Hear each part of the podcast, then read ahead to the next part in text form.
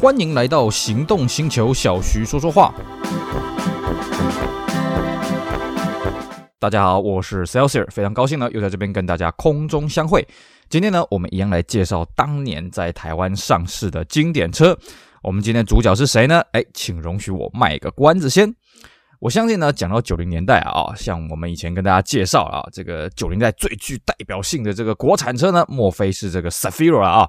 这个 A 三的 s a f i r a 呢，经过这裕隆的大改造之后呢，成功的开创了销路，也让裕隆转亏为盈。那么呢，进入到 A 三三的时候，还有甚至到后期的 A 三四呢，相信各位都觉得哇，这个裕隆这个设计改造的功力啊，真的是把这个车跟这个日规的版本呢改的真是面目全非了啊！也不算面目全非了，这开玩笑的讲法。也就是说呢，裕隆改造的幅度相当大，但是呢，其实说穿了啊，Zafira 并不是裕隆史上改造最大的车子。到底哪一款车是玉龙史上改造最多，甚至改到这个连日本人都认不出来的呢？应该就是我们今天的主角 Serena QRV。各位呢，听到 Serena QRV，哎，这个车子是不是有有有那么一点印象？哎，对对对对，这个车子哦，其实存在感没有像 Zafira 那么的强烈啊、呃，大家对它的印象应该也没那么的深。毕竟呢，现在在路上 Serena QRV 的能见度呢，哎，相对的低了啊、甚至我们把 QRV 的小改改成为 Serena 的这个车子也算进去呢，嗯，其实路上能见度并不高了啊、但是呢，这台车子其实是我一些日本车友呢，他们指名来台湾想要买带回去日本的车。为什么呢？因为这台车真的是跟日规原版差的非常非常多哦，差到什么程度呢？哎，我们今天来跟大家好好的讲解讲解 Serena QRV 这台车有多神哦。好，那个玉龙为什么当时会做 Serena QRV 这个车子呢？其实 Serena 这个车子它第一代了哦，它很早以前在九零年代的时候就已经上市了哦。那那个时候呢，其实它主要面向是欧洲市场啊，日本市场也有，但是主要是面向是欧洲市场。那那时候玉龙没有导入，主要是因为 OK 它的这个台湾这方面的市场其实不大。然后玉龙那个时候呢，又有所谓的福满多啊这种车型来做 MPV，所以其实它没有必要去国外就去导入一款这样的车进来生产了哦。那么是什么样的因素促使玉龙开始进行这一块 MPV 的市场耕耘呢，主要还是因为我们这个一九九八年呢，我们台湾开始实施这个隔周休二日了啊。其实隔周休二日这个事情呢，对于台湾的车坛有非常重大的分野。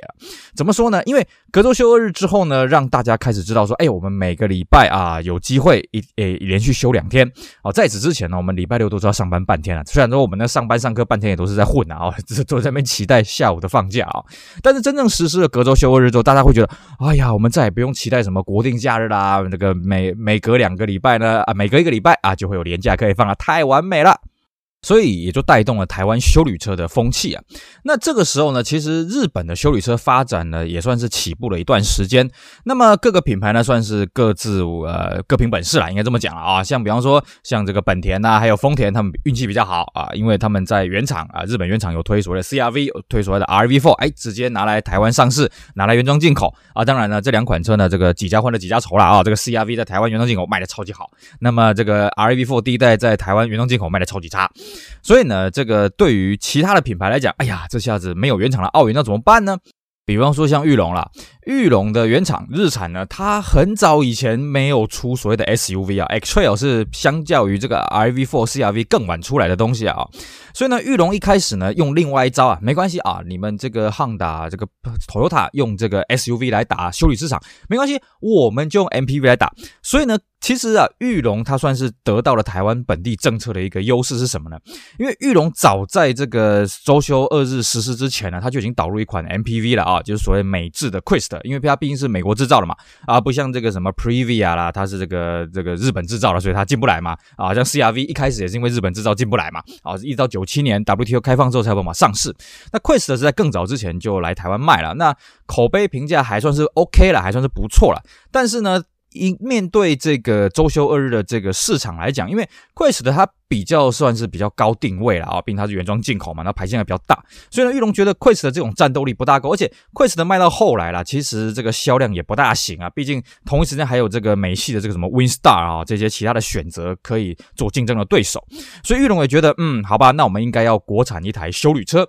那么既然原厂没有所谓的这个 SUV，就是那时候 X-Trail 还没出来啊，怎么办呢？哎，那就来找这个另外一台车，就找定了这个 Serena。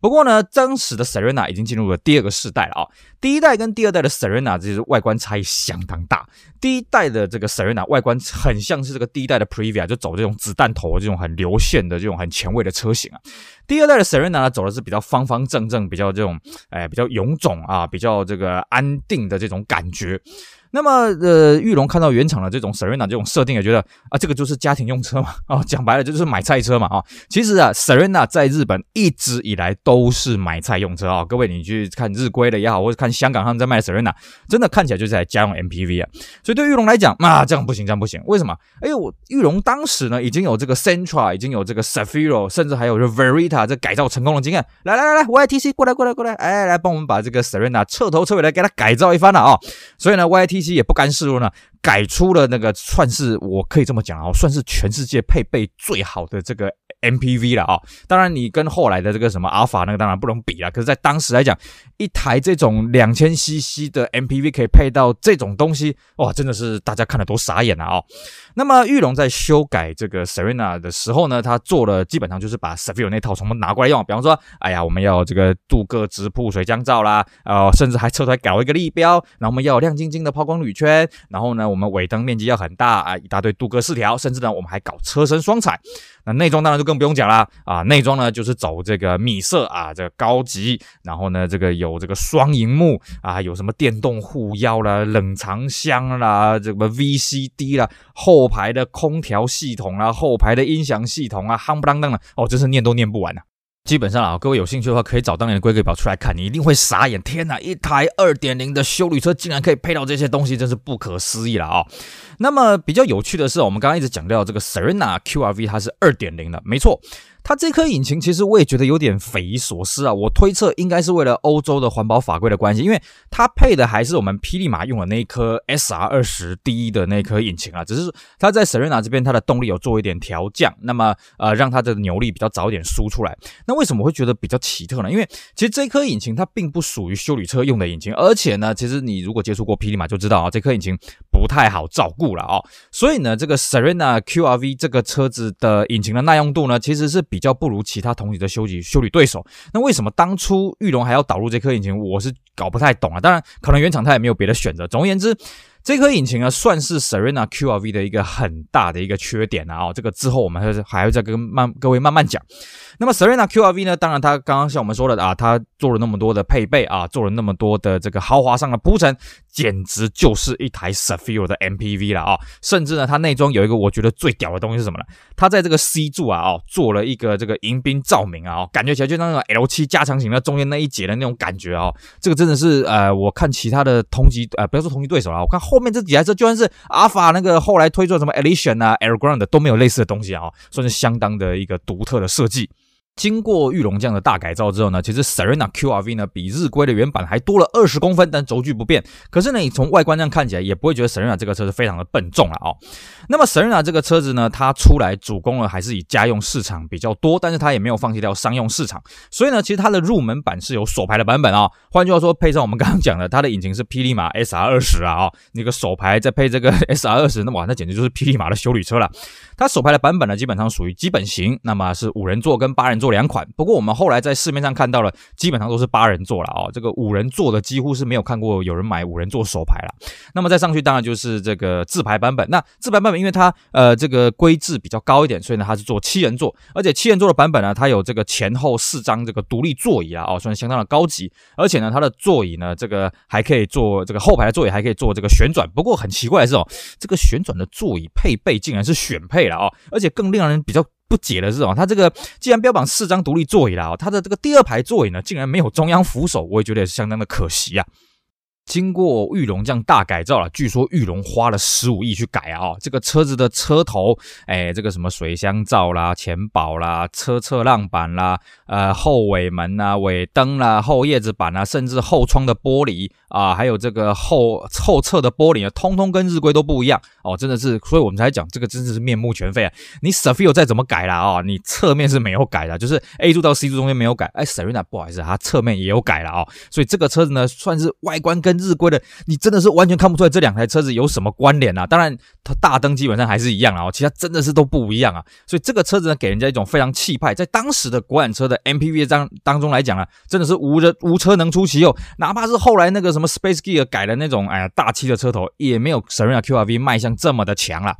好，那既然它卖相这么的强了，它到底卖的怎么样呢？答案是不怎样。一开始玉龙它的月销目标定得很高，他希望说，哎，我们这个啊要月销一千台啊，我们呢一定要成为这个极具的风范。结果呢，这个 Serena QRV 呢从头到尾啊，这个卖完全卖输这个 Savery，为什么呢？因为很简单，几个问题。第一个，诶，Serena 它其实商用的形象还是比较强烈。你看啊，Savery 它用。一直强调什么出于轿车更更轿车啊，这个什么家用轿式休旅啊，这个什么有的没的啊，很温馨的这些广告什么的。尤其是 Savery 它的后门是采用这种轿车的这种外开式的，而不是那种外拉式的滑门啊。所以呢，相较起来，Serena QRV 还是用这种侧拉式的这种滑门哦，给人感觉就比较这个商旅的这种感觉了。第二个是什么？Serena 它的车高其实还蛮高的啊，不像。Saverin 它真的是把车高压了低，当然 Saverin 它压了低，主要是因为这个日规的这个 Grandis Chariot 本身车高就不高了啦哦，所以呢，这个 Serena QRV 它虽然外观很气派，可是它外观怎么看起来还是会比较让人家觉得它是一台